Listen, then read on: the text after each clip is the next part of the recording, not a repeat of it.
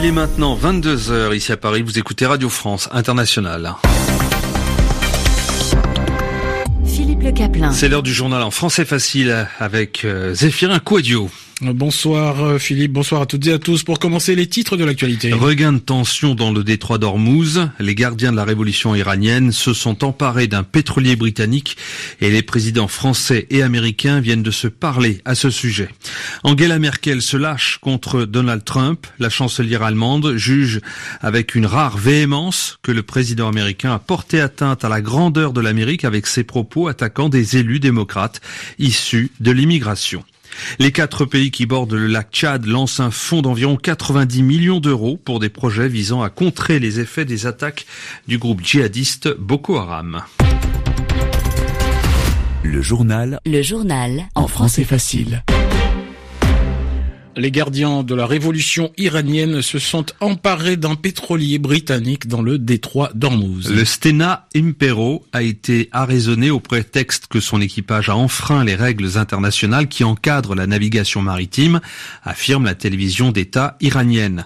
Donald Trump et Emmanuel Macron viennent de se parler au téléphone. Ils disent avoir évoqué les efforts en cours pour s'assurer que l'Iran n'obtienne pas l'arme nucléaire. L'Iran qui assure n'avoir perdu aucun drone dans le détroit d'Ormuz. Hier, Donald Trump avait annoncé la destruction d'un avion iranien sans pilote à bord qui s'était selon lui approché à moins de 900 mètres d'un bâtiment de l'US Navy.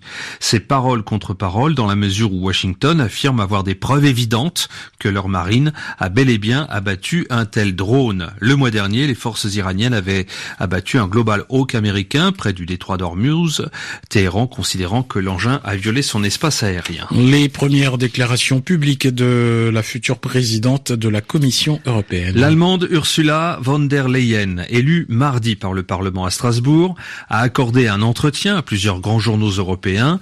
Elle y parle de son ambition pour l'Union européenne sans pour autant avancer beaucoup de pistes concrètes. Anastasia Becchio. Élue de justesse, perçue par certains députés européens comme parachutée, Ursula von der Leyen doit maintenant s'employer à convaincre. Elle a fait de la lutte contre le changement climatique l'une de ses priorités en présentant des objectifs très ambitieux. Dans le Figaro, elle les résume, rendre les émissions de CO2 plus chères, investir dans la recherche et le financement vert.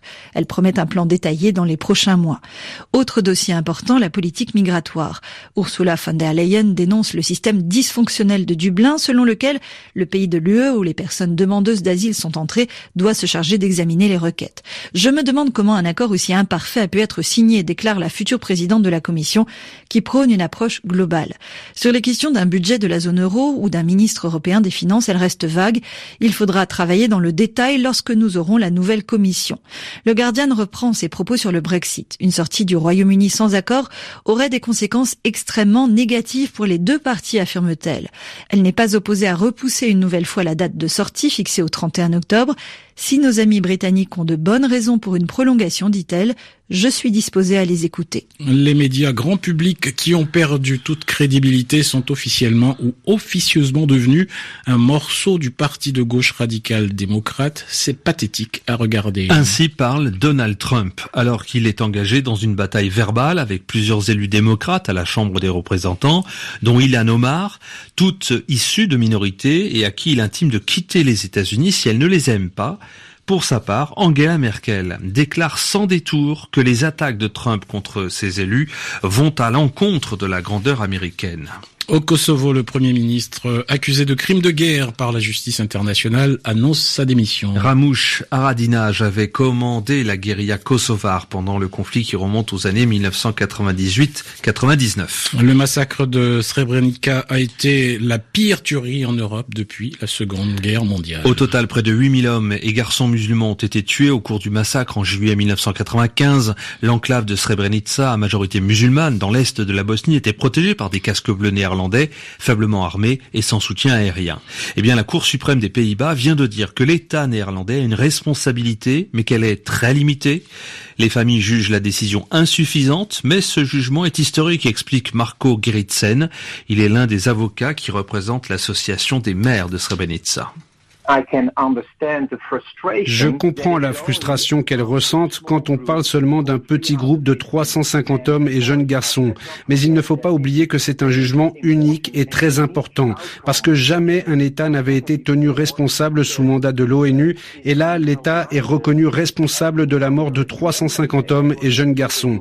Donc nous allons maintenant négocier une compensation pour les familles, et nous verrons si nous pouvons trouver un accord. Et concernant les 10% de responsabilité invoquées, il y a peut-être une chance de contester ce chiffre devant la Cour européenne des droits de l'homme. Ici, ça doit prendre 15 ans. Nous irons jusqu'au bout. Jamais nous n'abandonnerons cette bataille juridique. Et puis en France, la justice interdit temporairement à Greenpeace de s'approcher des convois de matières radioactives. Le tribunal de Paris décide qu'il ne sera plus possible à ses militants de s'approcher à moins de 250 mètres des convois de transport et d'acheminement de matières ou de déchets nucléaires ou radioactifs de deux filiales d'Orano Ex-Areva. L'injonction est assortie d'une astreinte de 1500 euros par personne qui perturberait ou entraverait de quelque façon que ce soit le transport et l'acheminement des convois. L'ONG annonce vouloir faire appel. Une énorme euh, explosion a dévasté une usine de gazéification dans le centre de la Chine. Toutes les vitres ont été brisées dans un rayon de 3 km dans la ville de Saint-Menchia. Il y a de nombreux blessés. Alors que la tension est grande entre la Corée du Sud et le Japon, un Sud-Coréen s'est immolé aujourd'hui par le feu devant l'ambassade du Japon en Corée du Sud avant de mourir à l'hôpital. Un nombre croissant de Sud-Coréens se joignent actuellement à une vaste campagne de boycott des produits japonais pour protester contre les restrictions à l'exportation au Japon et les prises de position révisionnistes de Shinzo Abe liées à la violente colonisation de la Corée par le Japon. Louis Pagliagiano. Alors que le mouvement Boycott Japon, qui encourage les Sud-Coréens à ne pas visiter l'archipel et à ne pas acheter de produits japonais, prend de l'ampleur, un septuagénaire a trouvé la mort tôt dans la journée après avoir mis le feu à son véhicule à proximité de l'ambassade du Japon à Séoul. L'homme, identifié par son nom de famille, Kim, a incendié sa camionnette dans laquelle une vingtaine de petites bouteilles de gaz et 40 litres d'essence ont été retrouvés.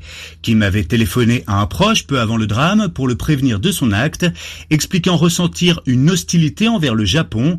La famille du défunt a déclaré que son beau-père faisait partie des Coréens contraints au travail forcé quand la péninsule se trouvait sous le joug colonial japonais entre 1910 et 1945. Au début du mois, Tokyo a durci les contrôles sur ses exportations vers la Corée du Sud de matériaux essentiels à la production d'écrans et de semi-conducteurs, deux secteurs technologiques clés pour le pays, des restrictions appliquées suite à la décision de la Cour suprême sud-coréenne d'ordonner à certaines firmes japonaises comme Mitsubishi Heavy Industries et Nippon Steel d'indemniser les travailleurs forcés de l'époque coloniale. Louis Paligiano, Séoul, RFI améliorer la fourniture des services de base et renforcer les moyens de subsistance des populations. C'est ainsi que l'on pourrait hein, repousser la propagande islamique et la violence de Boko Haram. C'est pour cela que les quatre pays qui bordent le lac Tchad, Cameroun, Niger, Nigeria, Tchad ont lancé à Niamey un fonds d'environ 90 millions d'euros pour des projets visant à contrer les effets des attaques du groupe djihadiste. La Suède a déjà annoncé une contribution d'environ 7 millions d'euros. L'Allemagne, le Royaume-Uni et l'Union européenne ont également promis un soutien cette question, le Sénégal ou l'Algérie comme vainqueur de la Cannes? Eh bien, il est encore impossible de répondre à cette question. Le résultat de la finale à suivre, bien sûr, sur RFI. Pour l'instant, le score est de 1 à 0 pour l'Algérie. Pierre-Olivier, vous êtes à Paris dans le quartier La Goutte d'Or où le match est très, très suivi. Hein. Ah oui, vous l'imaginez, euh, l'ambiance ici n'a rien à envier à celle qu'il doit y avoir actuellement en Algérie. Je me suis d'ailleurs un peu éloigné tellement euh, les bruits de klaxons et de pétards euh, étaient forts dans la rue derrière laquelle je me trouve. Explosion de joie dès le début du match avec le but algérien. Immédiatement, des dizaines de pétards de fumigènes ont été allumés. Des chants de supporters résonnent dans les rues de la Goutte d'Or, soutenus par un balai incessant de scooters et de voitures aux couleurs de l'Algérie qui klaxonnent et tentent de se frayer un passage dans la foule.